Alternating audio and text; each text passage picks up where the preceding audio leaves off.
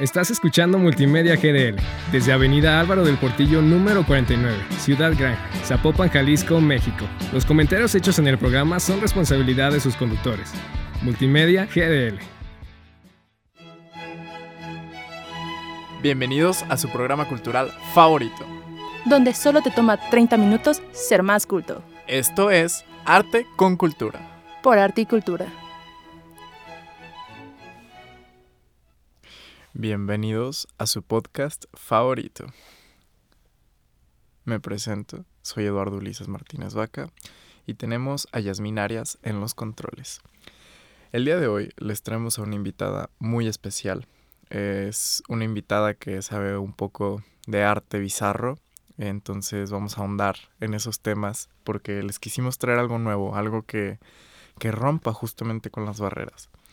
Y como saben, hace unos, unos episodios ya este, en su podcast favorito hablamos de cómo el arte a veces puede targiversarse y convertirse en cosas raras justamente o cómo cualquier cosa podía ser arte hoy en día, como les di el ejemplo de el plátano en la pared, ¿no?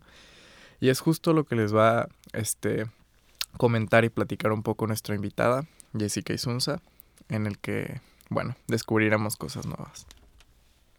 Bueno, mi nombre es Jessica Isunza y yo quisiera empezar por el ejemplo que diste de justo de la banana en la pared, que se presentó en el Museo Solomon R. Guggenheim en Nueva York.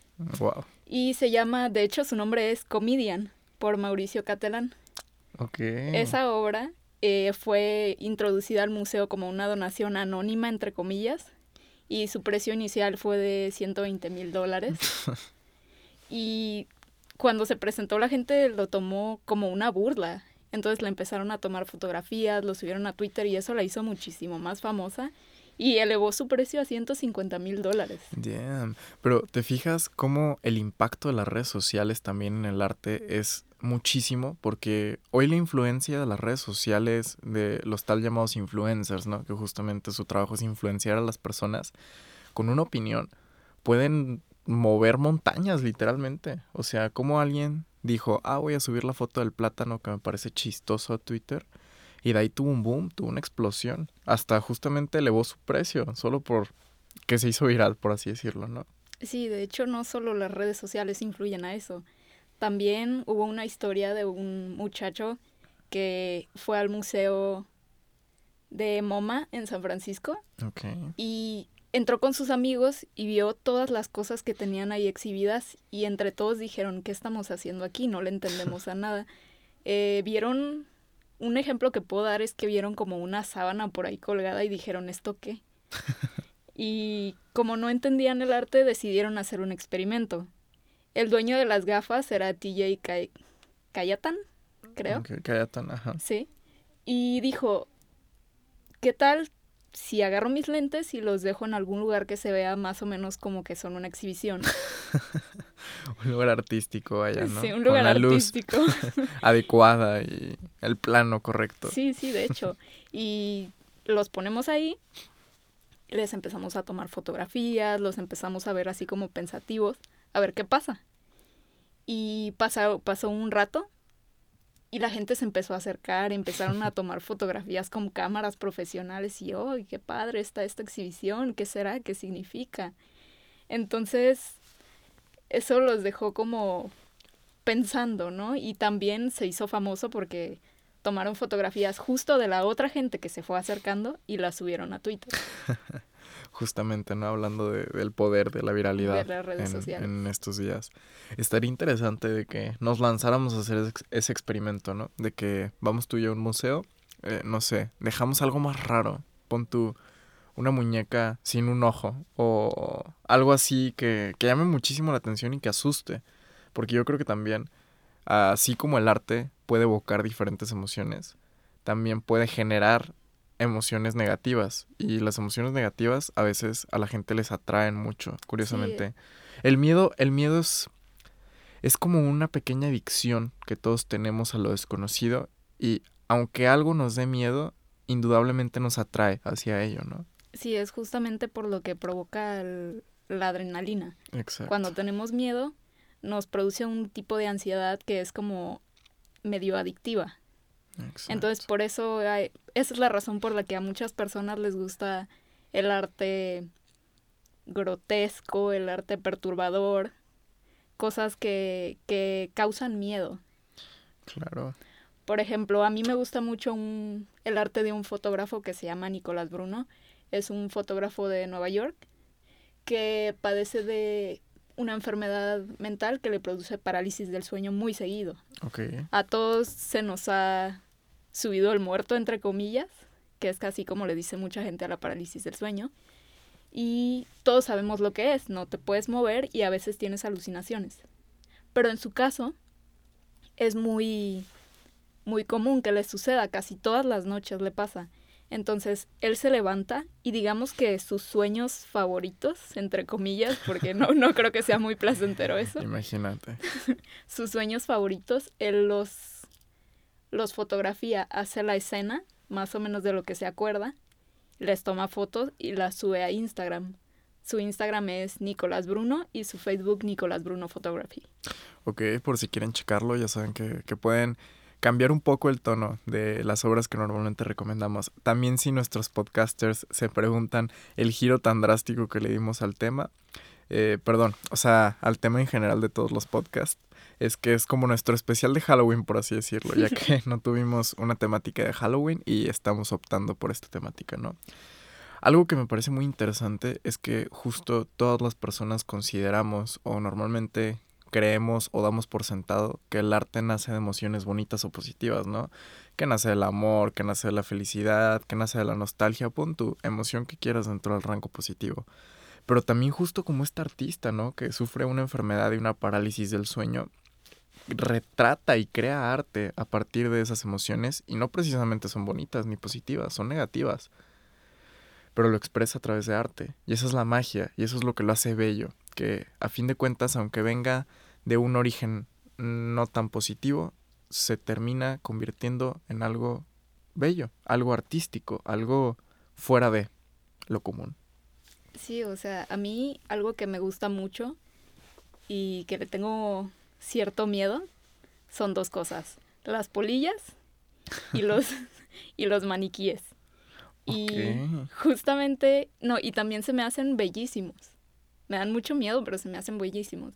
Y justamente Nicolás Bruno tiene varias fotografías donde tiene posicionados en algunas partes maniquíes, algunos sin cabeza y otros con la cabeza tapada. Entonces ese tipo de obras a mí me, me causan, me deberían causar un sentimiento de miedo, pero no sé, me gustan mucho, me causa curiosidad verlas. Y eso es lo que me gusta de ver eso. Sí, a fin de cuentas, justo como lo dijiste, ¿no? El morbo, la curiosidad, este... Lo raro de la obra de cierta manera te atrae a admirarla y a querer entender el porqué detrás de las cosas. Que a fin de cuentas ese, ese es el motivo principal del arte, ¿no? Descifrarlo, porque algún arte está dado por sentado, otro arte es muy explícito, y otro arte a veces también está implícito, otro arte a veces tienes que detenerte a analizar. Aunque si bien es cierto, en la humilde opinión de, de su, este, que, ¿cómo lo podría decir? De su, de su podcaster principal, es que no, no podemos considerar todo en sí un arte misterioso. Porque si bien es cierto que podemos decir que el plátano en la pared fue considerado arte, no lo voy a discutir, cada arte tiene diferente rango de apreciación, no lo podemos ver tan misterioso dentro de cierto aspecto porque si bien ya sabíamos quién lo había puesto ahí y ya sabíamos el motivo por el que lo había puesto ahí, no le deja como mucho a la imaginación, ¿no? ¿O tú qué opinas? Sí, de hecho te iba a decir que el motivo por el que el plátano estaba ahí en la pared era por como hacer una burla, entre comillas, al arte súper minimalista que nadie entiende.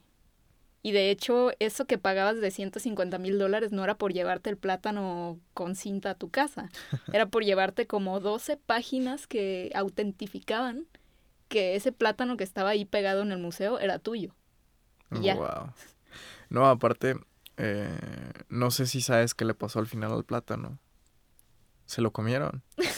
quien, quien lo compró de verdad se lo comió, o sea, le dio, le dio como un uso útil al plátano, pero no sé, arte comestible o cómo le podríamos llamar.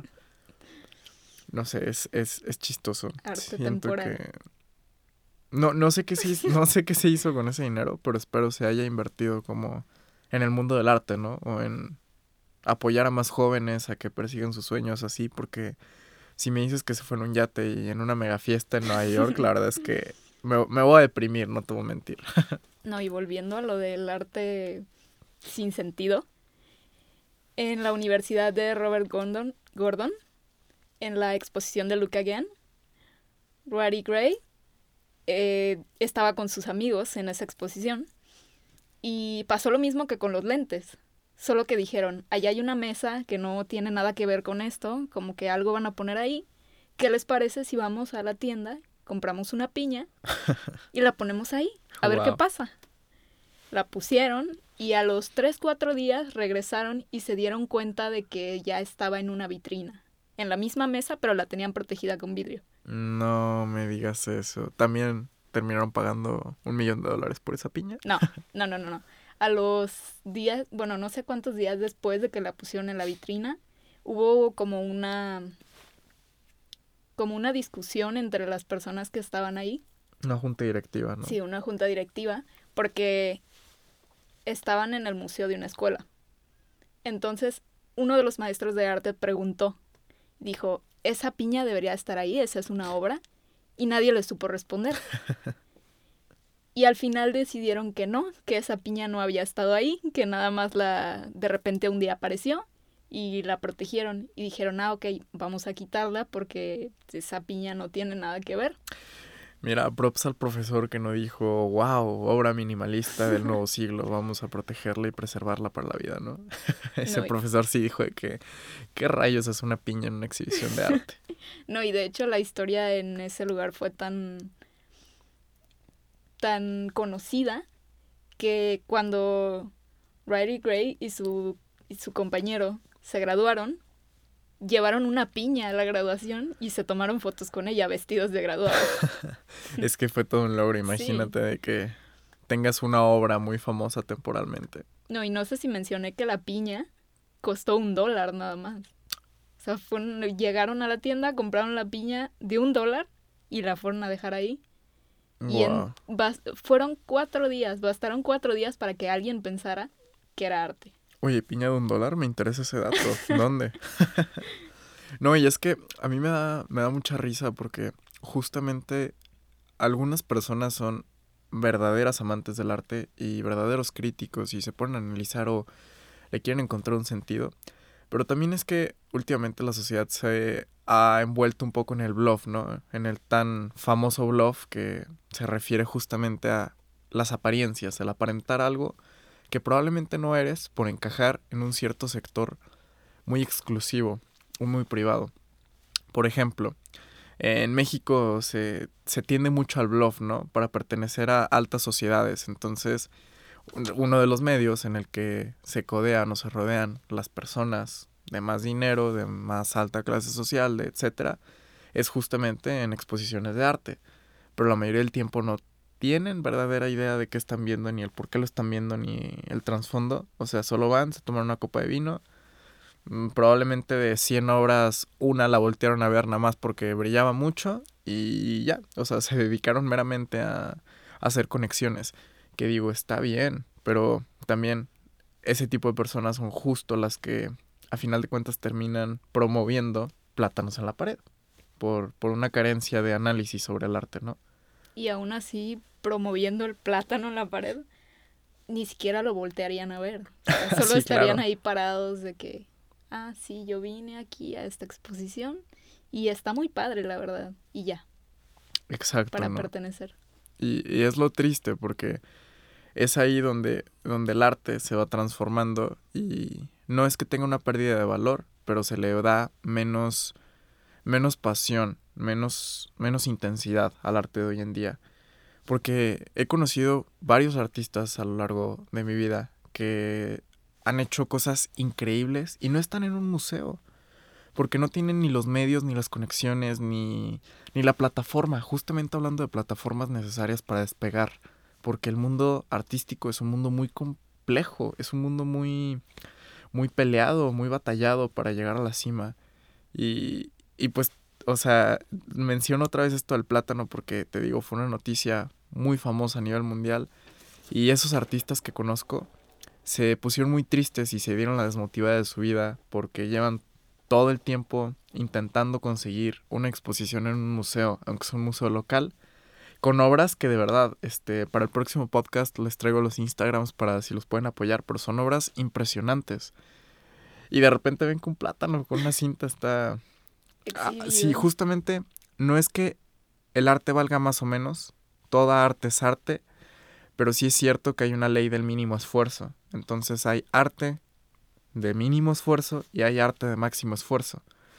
Porque para que un artista cree una obra de arte, conlleva cierto sacrificio, tiempo. Es como, es como cultivar una planta, ¿no? La tienes que cuidar, la tienes que regar, la tienes que nutrir para que dé, frutos y dé frutos muy bonitos. Pero si tú vas eh, y no sé, compras una planta en el Walmart que no plantaste tú, no regaste tú, no la cosechaste tú, pues no, es lo mismo. Ajá, no es lo mismo. No le quita mérito, pero no es lo mismo. Es la ley del mínimo esfuerzo, vaya.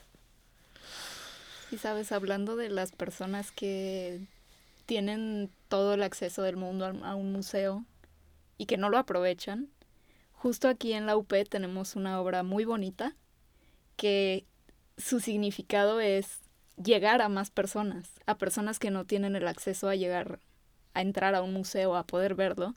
Y esa es el Paseo Perrón, que está aquí afuera del central, que fue, o sea, está por la está por, la, por el Festival Cultural de Mayo. Y pues como te dije, la razón es que las personas puedan visitar esa obra, las personas que no tienen acceso fácil a un museo. Eso lo dijo el director de cultura de Zapopan, Christopher de Alba. Y otra de las razones por la que está ahí el Paseo Perrón, que no solo está aquí, no sé si sabías. Ah, caray, no. Está en la estación Zapopan Centro del Tren Ligero, aquí afuera del Central en la UP, en el Parque Metropolitano, la Glorieta Chapalita y el Parque de las Niñas y los Niños. Uy, el Parque de las Niñas y los Niños. Qué, qué bonito que, que, hayan puesto también ahí. Y consta de 29 piezas de varios perritos en posiciones diferentes.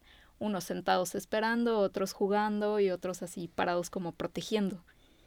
Y como estábamos hablando de las razones, otra de las razones es concientizar sobre la adopción y el buen trato a los animalitos que eso fue lo que dijo la directora de protección animal de Zapopan, Yamile Loftegalán.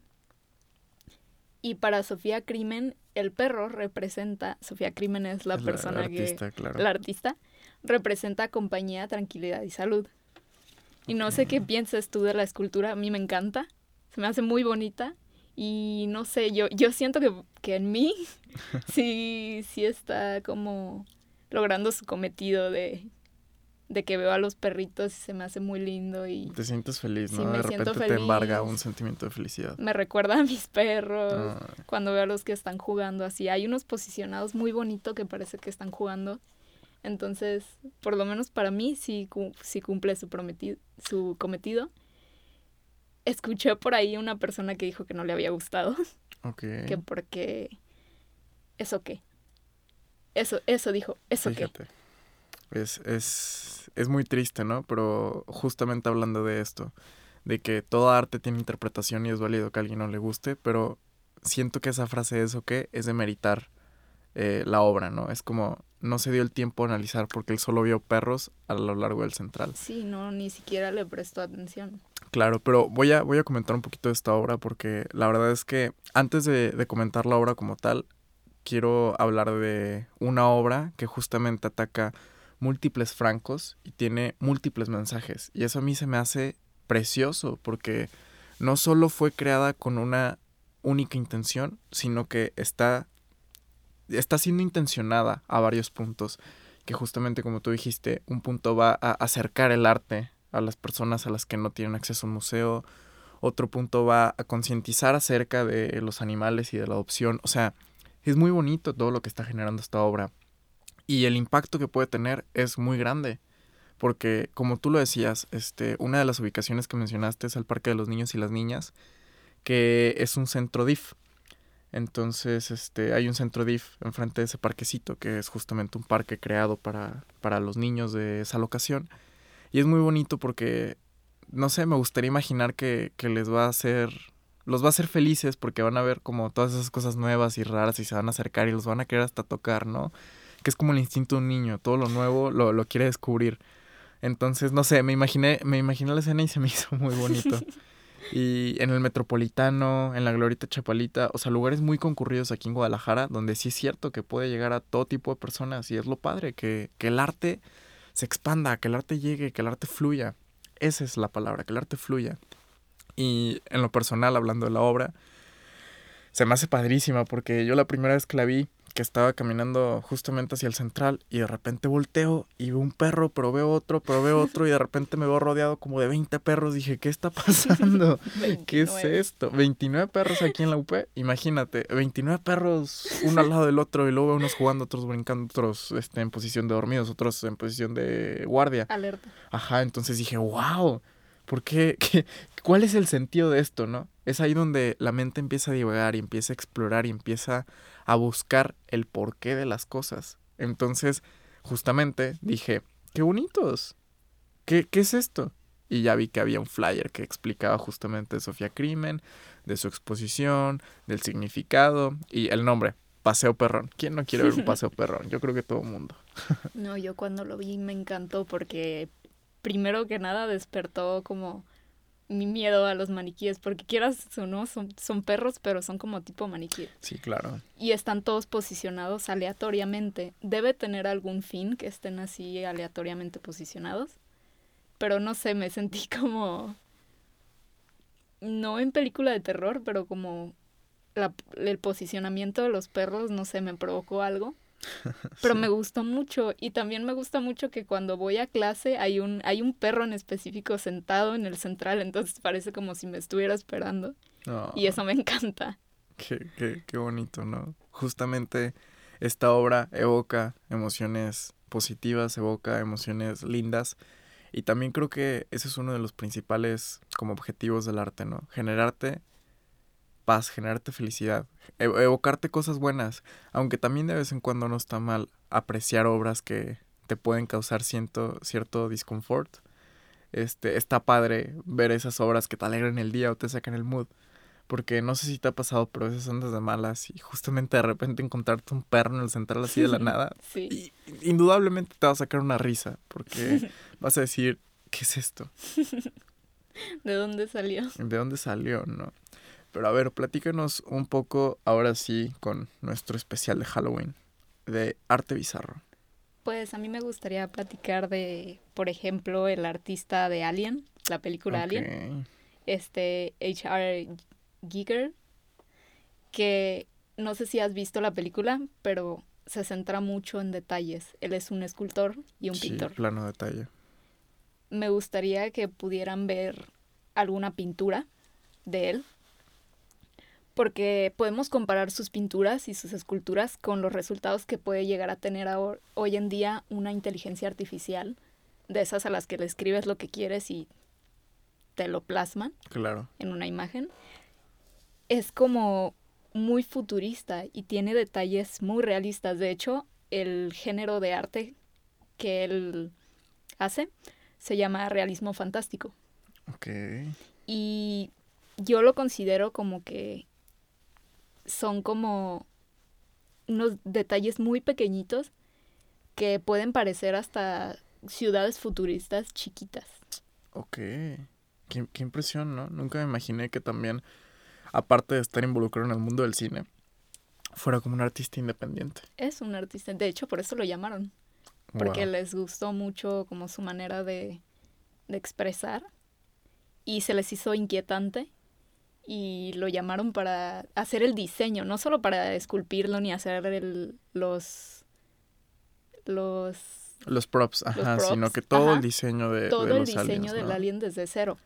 Wow, qué, qué impactante porque porque también este a mí me gustó mucho una frase de que un artista no solo se remite a un pincel y es cierto porque un artista puede tener diferentes facetas, como no sé, de escultor y pintor a cineasta, ¿no? O capaz que de cineasta a fotógrafo, de, de todo se puede y es lo bello del arte. Luego también quería hablar de una de mis pinturas favoritas que se llama Las manos lo resisten, de. Bill Stoneham.